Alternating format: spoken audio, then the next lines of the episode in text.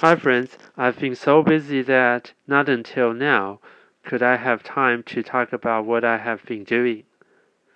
Last Thursday, I went to Taipei to meet a friend at her workplace, Xingfang Chunchahang. It's a mini museum, and it used to be a tea shop.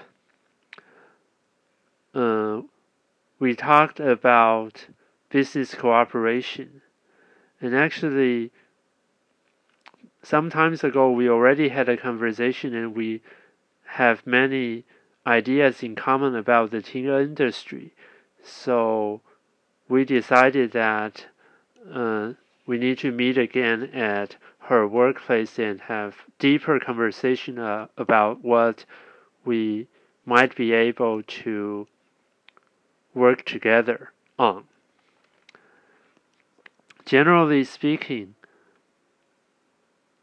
what I have in mind is to present uh, interactive seminars on people, books, and education.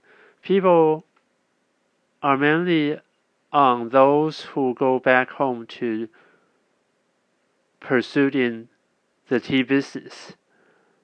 While book is a little bit wider, it's about tea and also some related uh, issues like history or even literature.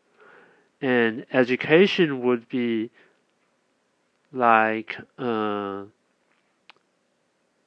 food safety and other health issues and probably a little bit on the science of tea.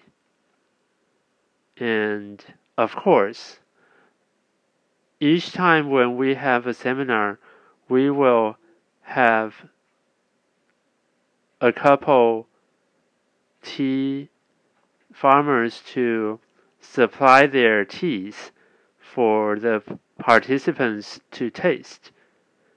And every time we will have different tea farmers to supply our events, activities.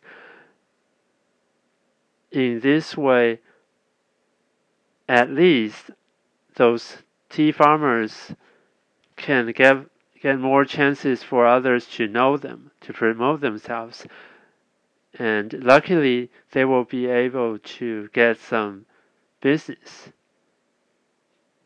And so, uh, this is what, at this point, I have in mind about what I want to do the coming year.